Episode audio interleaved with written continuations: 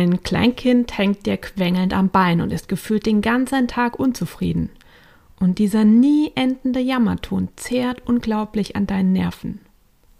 Das Vorschulkind faucht dich feindselig an, wenn du es wagst zu fragen, wie es heute im Kindergarten oder bei Oma war.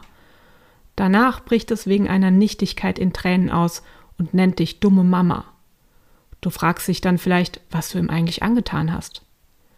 Dein Schulkind findet alles blöd, gemein oder langweilig und fordert am laufenden Band. Alle Kinder haben Süßigkeiten in ihrer Brotbox, nur ich nicht und ein eigenes Handy. Außerdem gehen die alle am Wochenende ins Spaßbad und niemals im Wald spazieren. Schon wieder sowas ekliges zu essen? So gemein. Warum kannst du nichts Leckeres machen? Dann esse ich nicht mit. Und Deinem ewig genervten Teenagerkind entlockt euer Familienalltag schon lange nur noch gereiztes Augenrollen, Türenknallen oder abfällige sarkastische Bemerkungen? Puh, die kindliche, miese Laune macht uns Eltern oft das Leben schwer. Obwohl wir mit unseren Zöglingen eigentlich gut gelaunt durch den Alltag gehen und das Beisammensein genießen wollen, sehen wir uns ständig mit kindlichem Frust und Leid konfrontiert. Heute geht es um das Thema Mein Kind ist immer unzufrieden, ich halte das nicht aus. Hallo und herzlich willkommen zum Kraftvoll Mama Podcast. Der Podcast für Mamas, die ihre Kinder zugewandt und bedürfnisorientiert begleiten wollen, auch und gerade in besonders herausfordernden Situationen und das alles ohne die eigenen Bedürfnisse zu übergehen. Mein Name ist Lena Frank und als Mama Coach helfe ich dir dabei, dich auch an der Seite eines sensiblen und emotionsgeladenen Kindes gelassen und selbstsicher zu fühlen, sodass du das Mama-Sein auch wirklich genießen kannst.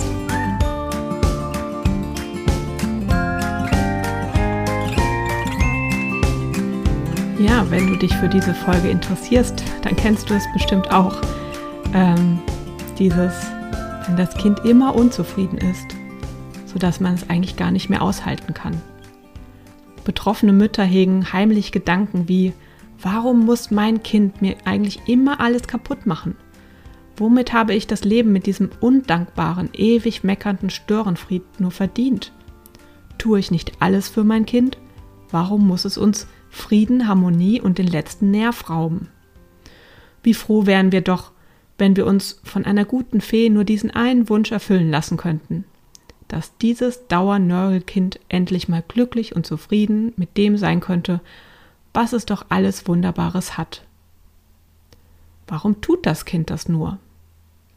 Du kannst davon ausgehen, dass es immer einen Grund gibt.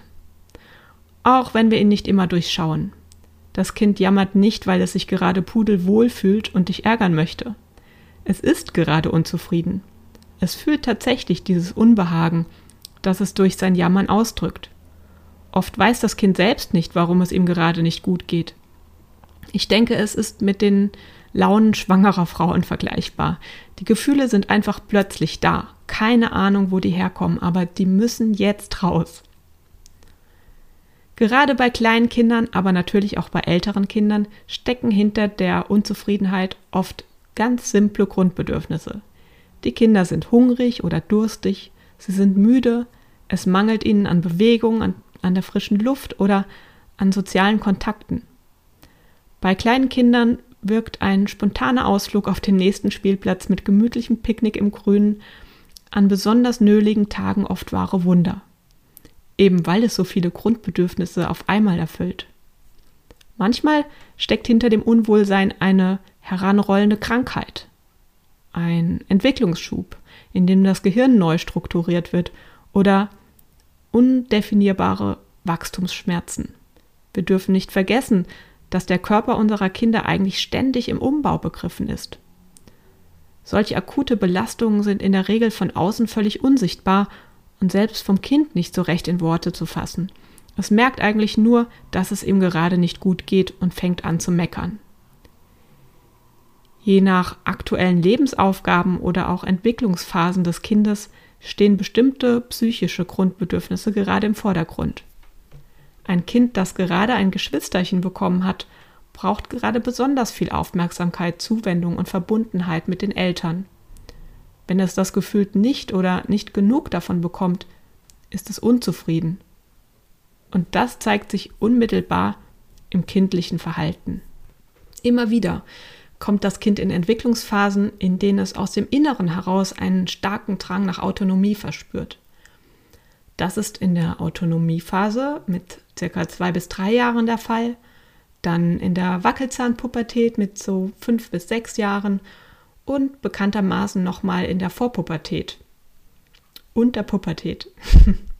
Das Kind hat nicht darum gebeten, die Unzufriedenheit ist einfach da.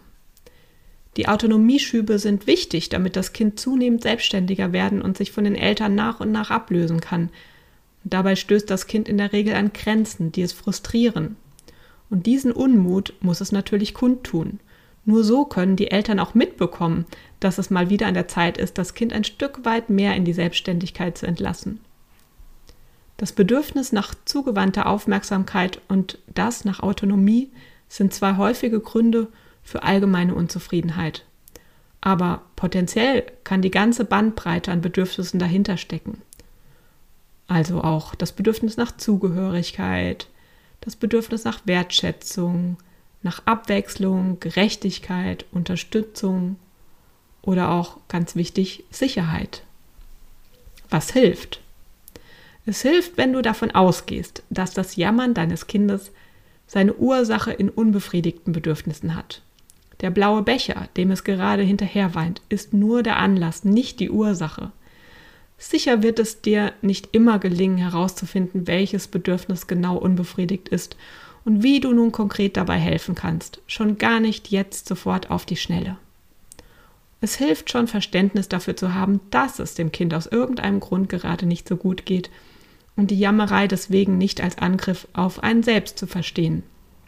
Denn wenn es dem Kind schon nicht gut geht und wir dann auch noch Druck aufbauen, indem wir verlangen, dass es aufhört zu jammern, dann geht es dem Kind nur noch schlechter.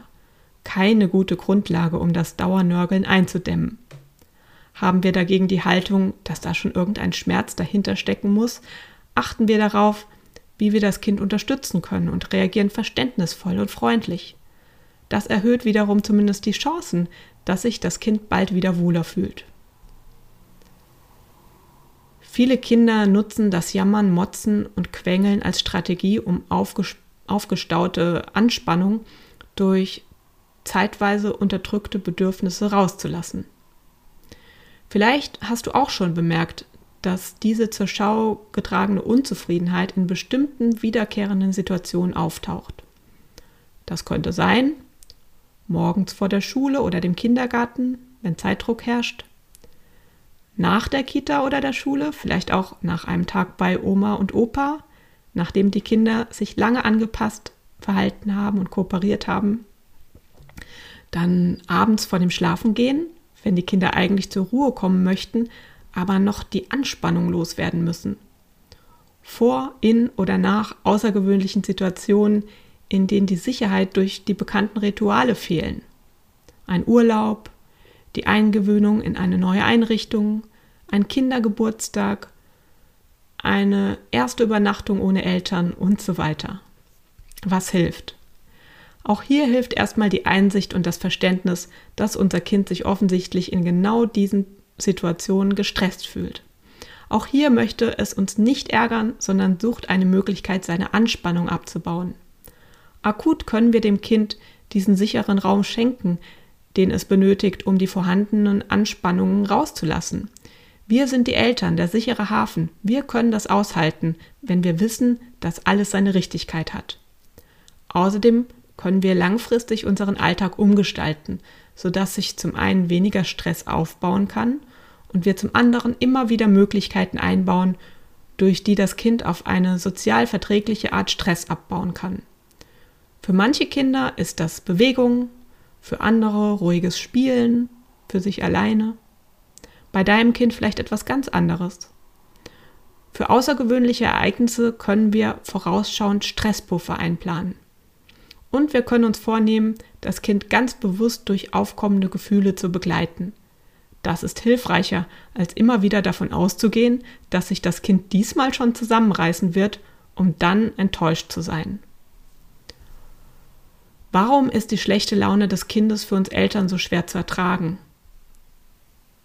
Ja, du fragst dich vielleicht, wenn es doch natürlich ist, dass das Kind sein Unbehagen jammern zur Schau trägt, warum ist es für mich dann kaum zu ertragen? Es kann sein, dass es sich, dass es dir so dermaßen auf die Nerven geht, dass du selbst reizbar wirst und schnell an die Decke gehst. Und lass mich dir versichern, du bist nicht die Einzige, der es so geht. Das kann auch wieder diverse Gründe haben, von denen häufig sogar gleich mehrere zusammenkommen. Erstens, das Gefühl soll uns zum Handeln aktivieren.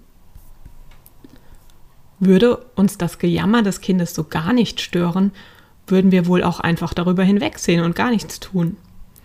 Aber das Kind macht ja mit dem Verhalten auf etwas aufmerksam, was verändert werden sollte. Wenn das Kind selbst keine Strategie gefunden hat, um mit dem Ist-Zustand klarzukommen, braucht es die Hilfe der Eltern. Und diese werden eben durch das ungute Gefühl aktiviert, das sich einstellt, wenn das Kind so nervtötend jammert und schimpft. Was hilft?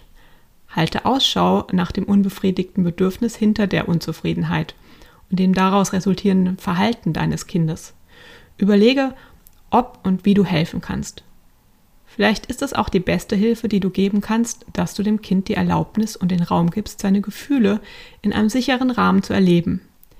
Ähnlich wie du für dein Kind da bist, wenn es gerade hingefallen und sich das Knie aufgeschürft hat, kannst du es auch bei Frust, Wut oder Trauer begleiten, indem du einfach mitfühlend da bist. Du solltest allerdings vermeiden, dem Kind seine Gefühle auszureden. Zum Beispiel, das ist kein Grund zu jammern. Ja, es ist oft der schnellste Weg, die Symptome abzustellen, aber das Kind zahlt dafür einen hohen Preis, denn es verlernt auf seine körperlichen Symptome zu hören und danach zu handeln. Wer nicht weiß, was ihm gut tut und wo seine persönlichen Grenzen sind, wird auch als Erwachsener zwischen Erschöpfung und plötzlichen unerklärlichen Wutanfällen hin und her pendeln, statt sich auf eine gesunde Weise selbst zu regulieren. Zweitens, wir fühlen uns angegriffen.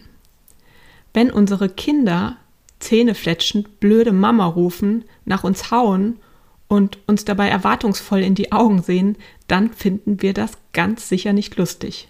Keiner möchte von seinen Mitmenschen so behandelt werden. Vielleicht hast du Gedanken wie mein Kind respektiert mich nicht oder es tanzt mir auf der Nase herum.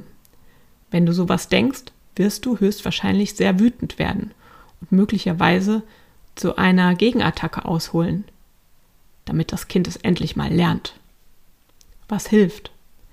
Erinnere dich in solchen Situationen daran, dass dein Kind gerade hilflos ist und nur nach einer Strategie sucht, seine unguten Gefühle loszuwerden. Leider scheint es darin noch nicht sonderlich kompetent zu sein, sondern braucht die Hilfe eines Erwachsenen, um sich zu regulieren. Es hilft also, wenn du die Attacken deines Kindes nicht persönlich nimmst, sondern sie für dich zu einem Hilferuf übersetzt. Hilfe, Mama, ich komme gerade nicht mit meinen Gefühlen klar. Mir geht es nicht gut. Klar wirst du dich selbst, ein Geschwisterkind, ein Gegenstand, schützen wollen, aber die Wut wird nicht mehr so in dir hochkochen und ihr werdet euch gemeinsam schneller wieder beruhigen können. Wenn du Ruhe und Sicherheit ausstrahlst, wirkt sich das auch regulierend auf das Nervenkostüm deines Kindes aus. Und später, wenn die Wogen geklettet sind und das Kind dir wieder zuhören kann, kannst du immer noch darüber reden, dass du sein Verhalten nicht in Ordnung fandest und ihm Alternativen vorschlagen.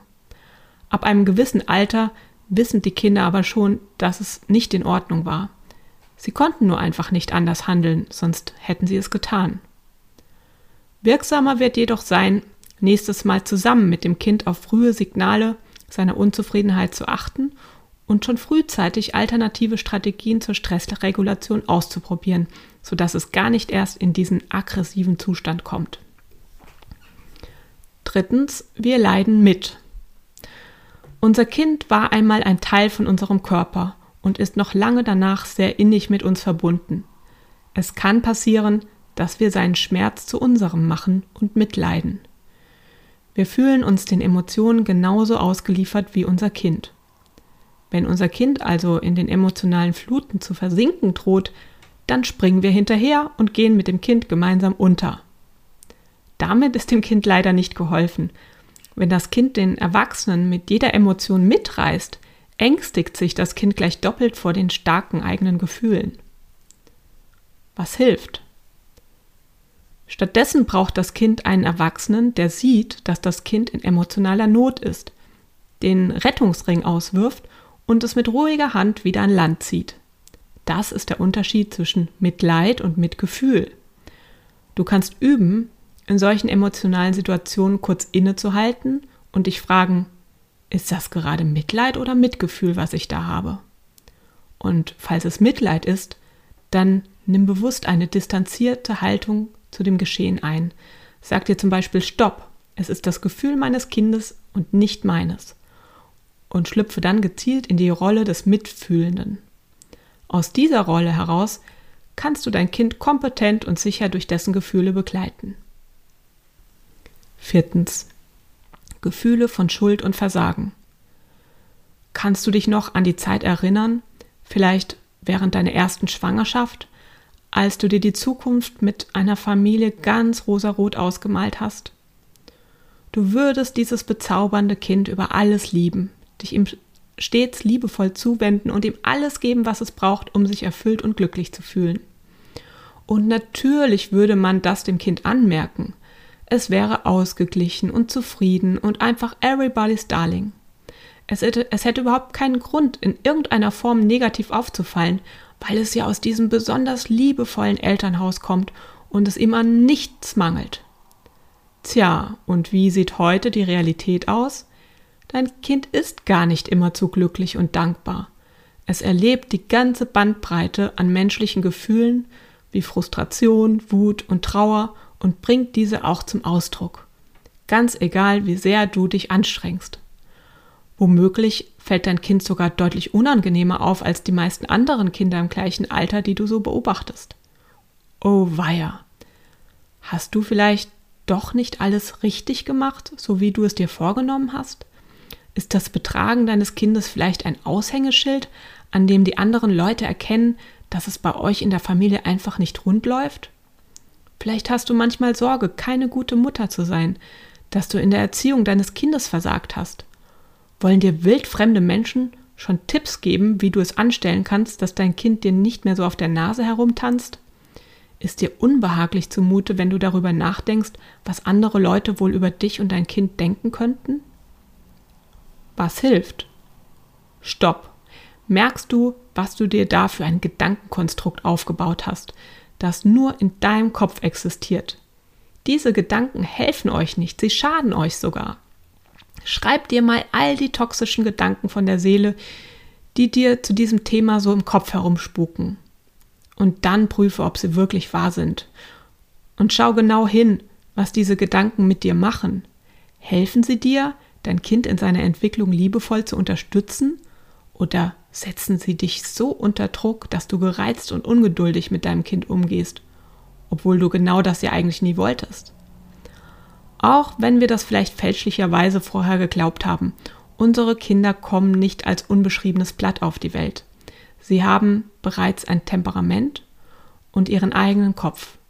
Jedes Kind ist einzigartig und mit einem ganz individuellen Persönlichkeits- und Bedürfnisprofil ausgestattet. Es ist nicht erstrebenswert, dass die Kinder keine negativen Gefühle kennenlernen. Es ist sogar unglaublich wichtig, dass sie die Kindheit dafür nutzen, ihren Körper, ihre Bedürfnisse, ihre Gefühle im geschützten Rahmen ihrer Familie kennenzulernen und mit der Zeit einen guten Umgang damit zu finden. Gute Eltern erkennt man nicht daran, dass ihre Kinder niemals wütend sind, sondern daran, wie sie die Kinder in ihrem Gefühlschaos begleiten. Das Verhalten der Kinder stellt kein Zeugnis über die Fähigkeiten der Eltern aus.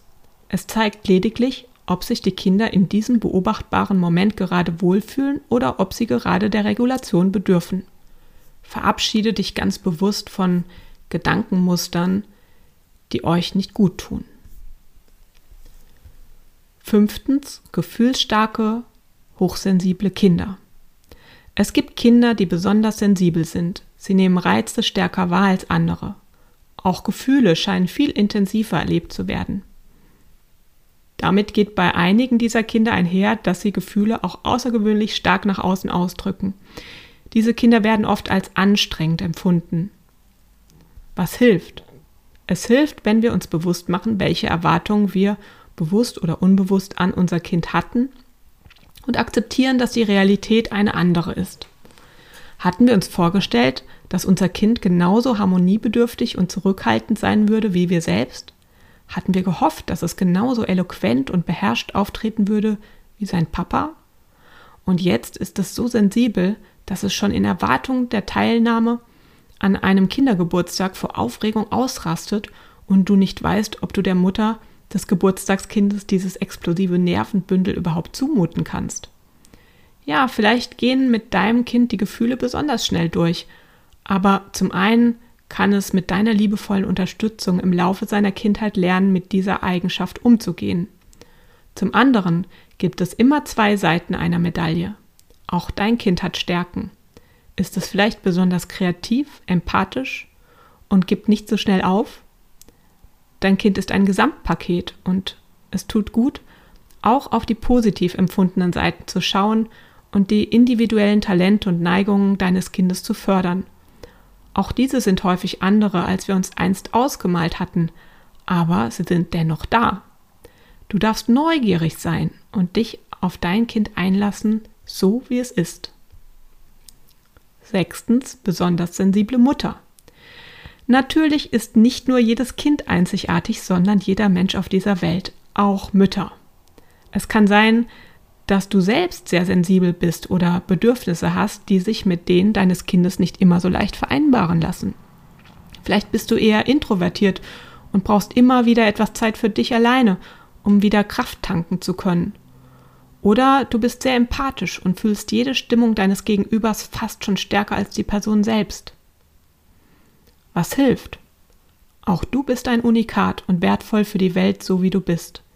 Wichtig ist, dass du dir darüber bewusst wirst, wie du bist und was du wann brauchst. Nur so kannst du gut für dich sorgen und deine persönlichen Grenzen schützen. Wenn du öfter mal eine Pause von deinen Kindern brauchst oder dich innerlich stark gegenüber den kindlichen Gefühlen abgrenzen musst, dann ist das bei dir ebenso. Akzeptanz ist der Schlüssel. Auch mit deinen Eigenheiten einen guten Umgang in der Familie zu finden. Du musst dich nicht in eine 0815 Mutterschablone pressen. Hör auf damit, das tut dir nicht gut. Du darfst dich fragen, wie kann ich Bedingungen schaffen, mit denen ich mich so wohlfühle, dass mir die kindlichen Launen und Bedürfnisse nicht den ganzen Tag vermiesen.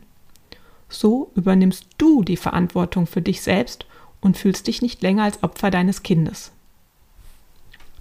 Siebtens Bedürfniskonflikt. Dieser Punkt ist eng mit den beiden vorhergehenden verwandt. In einer Familie zu leben kann nicht bedeuten, in ewiger Harmonie zu schwelgen. Da hier verschiedene Individuen mit ihren unterschiedlichen Bedürfnissen aufeinandertreffen, wird es früher oder später unweigerlich zu Konflikten kommen. Und das ist gut so.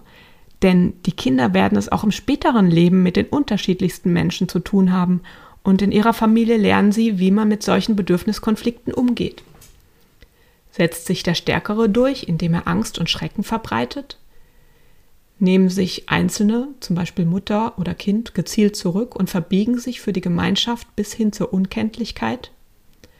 Wenn Bedürfniskonflikte so gehandhabt werden, dann bedeutet das, dass mindestens einer unterliegt und leidet.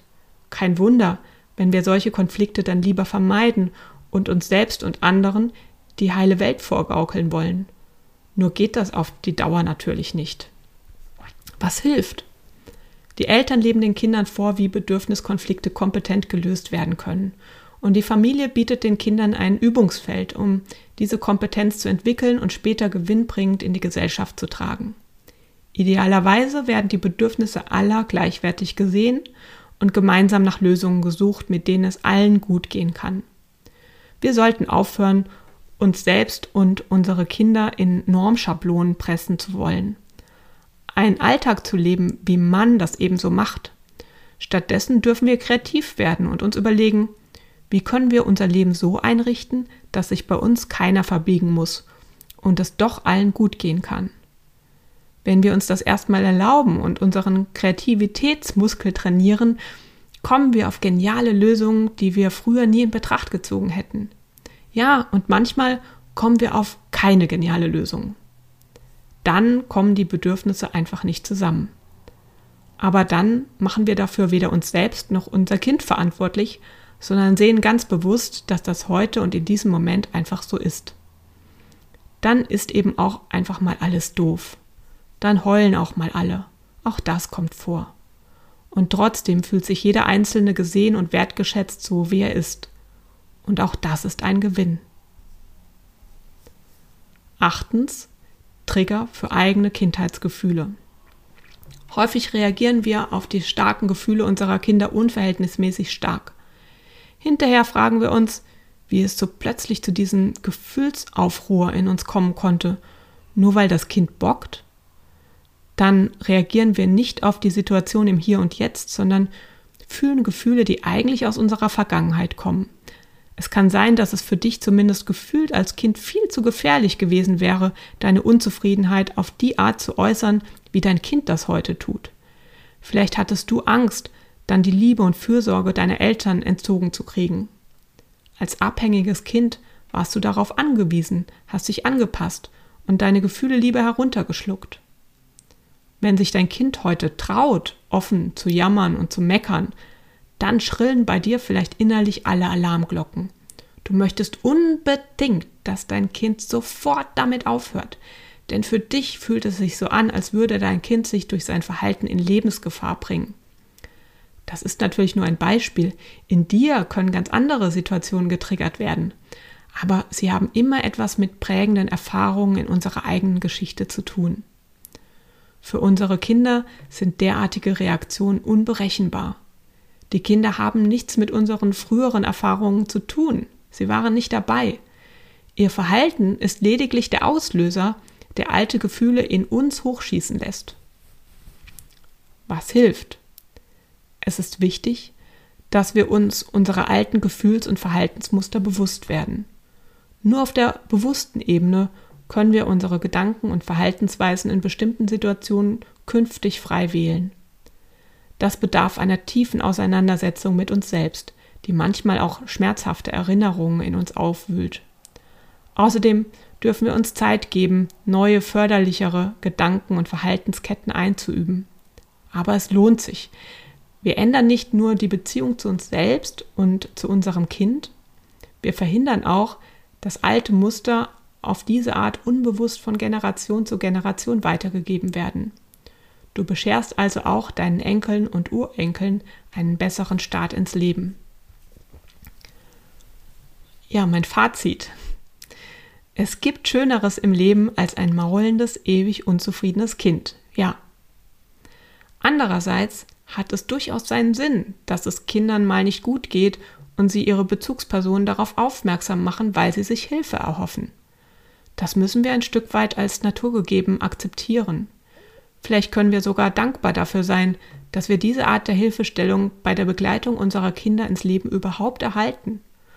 Ohne diese Hinweisgeber würden wir ja gänzlich im Dunkeln tappen und könnten unserem Kind gar nicht zur Seite stehen.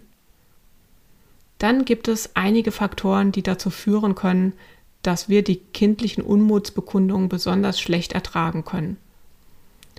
Mit diesen Faktoren können wir besser umgehen, wenn wir uns der Hintergründe und Wirkungsweisen bewusst sind. Welche Faktoren waren das nochmal? Ich wiederhole gerne nochmal. Also einmal, das Gefühl soll uns zum Handeln aktivieren. Wir fühlen uns angegriffen, zweitens. Dann drittens, wir leiden mit. Viertens, Gefühle von Schuld und Versagen. Fünftens, gefühlsstarke, hochsensible Kinder. Sechstens besonders sensible Mutter. Siebtens Bedürfniskonflikt. Achtens Trigger für eigene Kindheitsgefühle. Ja, ich hoffe, ich konnte wieder ein Stück weit Licht ins Dunkle bringen, ähm, was da in deinem Kind, aber auch in dir äh, so los ist, wenn dein Kind sich so unzufrieden zeigt und dir ein paar Ansätze geben, damit in Zukunft besser umzugehen. Gut, dann hören wir uns wieder in zwei Wochen. Bis dahin alles Gute.